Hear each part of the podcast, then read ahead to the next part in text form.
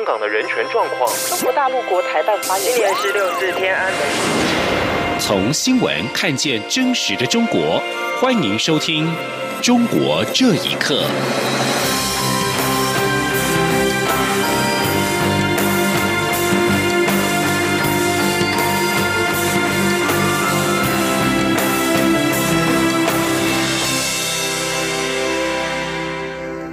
听众朋友们，晚安，欢迎收听《中国这一刻》，我是李自立。针对九合一选后的两岸关系和两岸政策，陆委会今天表示，尊重一九九二年两岸两会会谈的历史事实，以及求同存异的共同认知，根据中华民国宪法、两岸人民关系条例以及相关的法律来处理两岸事务。这个政策一直都没有改变。至于近来有关九二共识的讨论，陆委会则回应指出。北京当局的“九二共识”里面没有中华民国的存在空间。记者王兆坤的报道。陆委会副主委陈明奇在例行记者会上表示：“台湾中华民国是一个主权独立的国家，是全民的共识。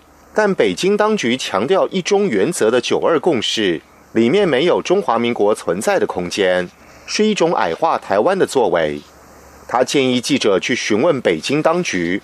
一中原则是否有中华民国存在的空间？国民党主席吴敦义表示，“九二共识”一中各表指的是你表你的，我表我的。陈明奇指出，吴敦义的说法也是在询问中华民国是否存在于北京的一中原则里。陈明奇说：“那么，我觉得其实他的发问很大程度上也是针对北京当局的哈。那么，所以这个是必须要由这个北京这边来澄清。”陈明奇重申政府立场，尊重一九九二年两岸两会会谈的历史事实，以及求同存异的共同认知。根据中华民国宪法、两岸人民关系条例跟相关法律来处理两岸事务，这个政策一直没有改变。他说：“我们认为说，啊，两岸啊，有只有坦诚沟通，才是有利于啊双方永续发展的一个途径。”台中市长当选人卢秀燕表态争取东亚青年运动会，行政院长赖清德指示陆委会等单位予以协助。陈明奇对此回应指出，会全力支持并愿意提供各样协助，呼吁中国大陆积极促成，让选手能透过体育活动交流，增进情谊。如果台中市能恢复主办，陆委会将协调移民署提供协助申请入境的各项便利措施。陈明奇表示，东亚青运当初是陆方从中阻碍台中市的主办权，因此解铃还需系铃人，希望陆方不要使用政治考量介入体育的正常有序交流。中央广播电台记者王兆坤台北采访报道。在九合一选举之后，台北市长柯文哲也抛出台北上海双城论坛十二月举办的讯息，陆委会今天也首度表示。内政部移民署已经接获北市府提出上海市台办相关官员来台采线的申请案，陆委会将配合进行审查。陆委会特别强调，应应陆委会主委陈明通所提出的“开大门走大陆”的理念，所以不会要求上海台办人员必须跟本会进行会晤，也就是在双城论坛这件事情上，不会以会晤作为前提。记者王兆坤继续报道。陆委会副主委陈明奇在例行记者会上表示，移民署已接获台北市政府提出上海市台办相关官员来台采线的申请案，陆委会将配合移民署进行审查。他说：“那我们会持续关注啊相关的发展，然后也积极适时的提高必要的这个协助。那我们支持好合于规范的这个两岸城市论坛。由于中国大陆之前不断提高打压台湾力道。”所以，陆委会曾提出严审陆方官员来台申请的举措，并要求陆方一定层级官员来台时应与陆委会官员会晤。但九合一选举之后，陆委会不会要求上海台办人员必须跟本会进行会晤。陈明奇说。这次我们不会设呃这个会晤哈，要求对方会晤。那么我们从这个地方开始来来看看这个互动的状况跟气氛啊。我想这个呃我们呃鼓励双方能够有序健康的这个交流互动，这个是我们不变的一个立场。但是我们也考考量到这个两岸的实际的形势、国际现实的这个发展，然后在这个上面做一个相对的应应。陈明奇进一步解释，之前要求陆方官员来台会晤，是因为蔡英文总统就任以来，陆方片面终止任何官方交流。但我方认为，两边的互相了解非常重要，所以陆委会希望对岸高阶官员来台时，可以有机会跟他们聊一聊，增加彼此的了解。所以说要会晤是一种用意良善的制度，毕竟双方了解总比误解来得好。外界不需要对此做出不必要的联想与解读。中央广播电台记者王兆坤台北采访报道。美国呼吁中国结束针对新疆的高压政策，并将对那些违反人权的官员进行问责。中国官员则回应表示，若是如此，中方也将对美方进行适当报复，并指称在新疆拘押穆斯林是对恐怖分子进行再教育。学者指出，中国政府的问题就在于对恐怖主义的定义太广泛。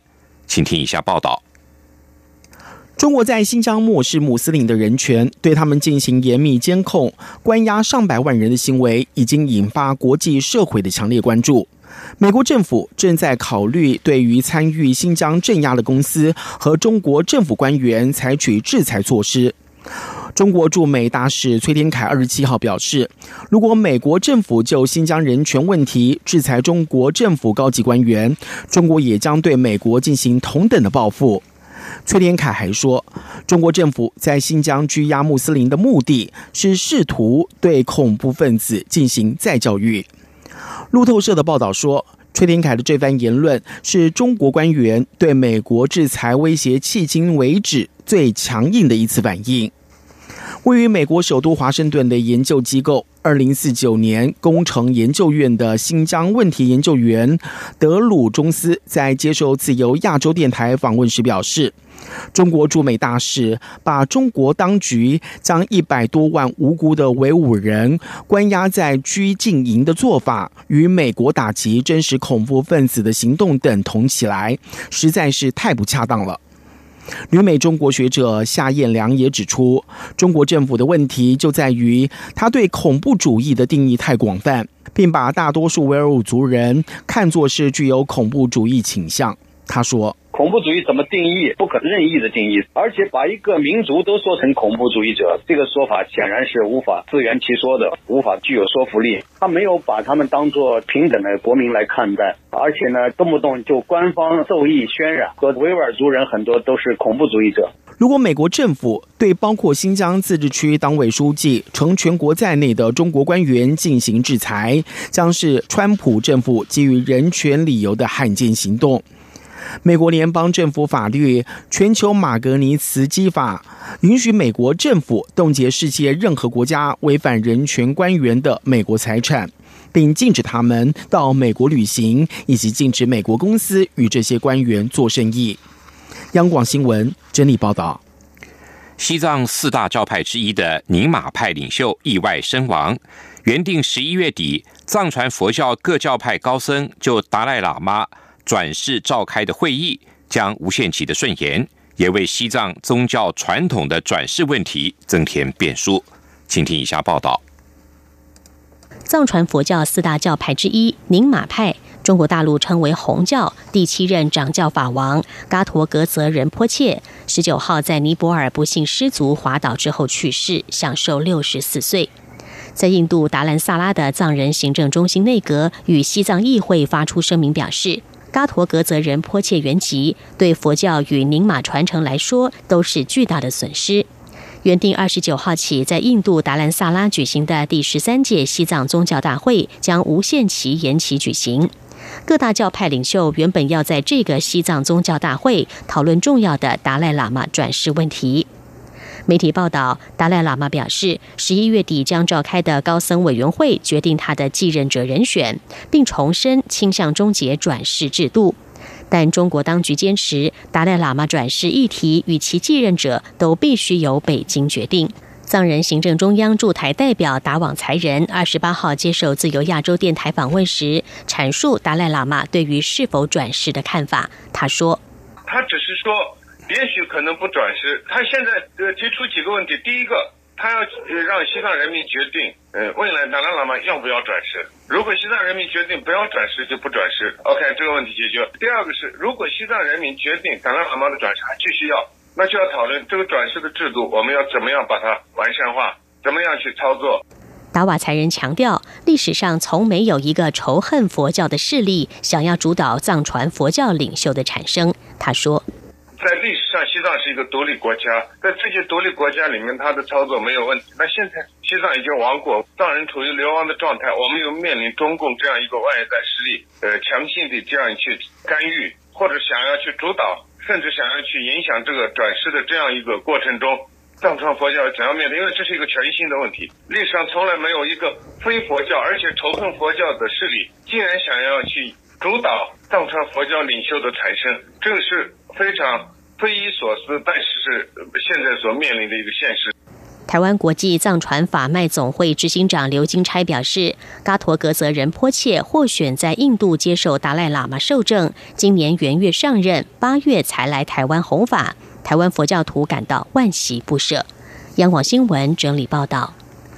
北京著名维权人士倪玉兰今年八月被房地产公司拉入黑名单之后，女儿几经周折，终于为她找到住处。这是她五年来第二十一次的搬家。倪玉兰对外受访时表示，最近她和女儿的住处被人安装了多个监控设备，而家门口的录影设备是可以三百六十度旋转。倪玉兰曾经是一名职业律师，因为自家房屋遭到拆迁而走上维权之路。他因为帮助弱势群体维权，曾经两次入狱，并且遭到殴打致残，需要坐轮椅外出。今年八月，倪玉兰再度被当局逼迫搬迁，还被房地产中介列入拒绝提供中介服务的黑名单。为了表扬倪玉兰对人权事务的关注跟做出的努力，荷兰政府二零一一年度颁发给他郁金香人权奖。当时倪玉兰还在狱中。二零一三年出狱之后，倪玉兰跟丈夫遭遇逼迁、监视跟驱赶，他们夫妇时常露宿街头。广州女律师孙世华两个月前控诉被公安殴打羞辱，目前已经证实有两名关键目击者被当局逮捕，罪名是涉嫌寻衅滋事。家属担心当局会以司法手段迫使他们认罪。两个月前，孙世华在广州荔湾区的派出所办案时，要求警员出示工作证，却被对方殴打。随后，一名女警喝令他脱光衣服检查。随行的公民张武洲以手机拍下整个过程，当时视频被远警强行删除。近日，张武洲被以涉嫌寻衅滋事被批捕。张武洲目前羁押在看守所，身上出现了骨盆腔炎的病症。估计他在看守所受到了密集讯问，以及日常生活受到限制有关。孙世华事件另外一个目击者梁颂基上个月在北京被广东公安跨省拘捕。亲属梁艳奎认为，除非当局依法办事，公开事发当天的视频，否则难以还原真相。中国律师后俱乐部发起人谭永佩估计，张武洲跟梁颂基很有可能被判刑。他表示，只有这样做，当局才能把孙世华成功入罪。法新社报道，中国当局表示，预定共同办理二零二二年冬季奥运的河北省张家口市，二十八号一处化工厂附近爆炸起火，造成至少二十三人死亡，二十二人受伤。根据社群媒体上的国营媒体的影像，路上四扇焦黑又冒烟的卡车跟汽车的残骸。张家口市委宣传部官方微博表示，这起事件发生在该市的河北盛华化工公司附近，一共烧毁了三十八辆卡车、十二辆汽车。张家口是位于北京西北方，大约两百公里。澎湃新闻则引述张家口市安全生产监督管理局办公室人员的话指出，爆炸发生在工厂出入口。一辆载运危险化学物质的车辆爆炸，结果引燃了周遭的车辆。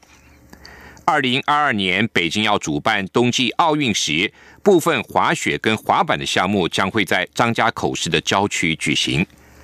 以上，中国这一刻，谢谢您的收听。